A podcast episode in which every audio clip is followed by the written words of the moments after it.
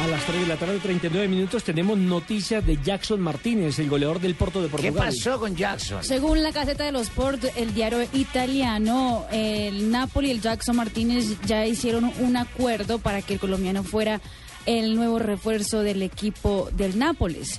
Según el agente de, de Jackson Martínez dijo a la prensa italiana, por Nápoles Jackson viene corriendo. Y también dicen que ya hay un acuerdo eh, salarial entre el colombiano y el club de 2.5 millones de dólares por año, más un bonus para que Pero se vaya ese me- se me hace muy parecido a la novela de Falcao García. Todos los días salía una noticia que sí iba, que no iba, que sí iba, que no El iba. Chelsea, que el y Real. terminó fue en el Mónaco de Francia, cuando eh, todos los caminos conducían a que iba o al Real Madrid o al Chelsea de Inglaterra.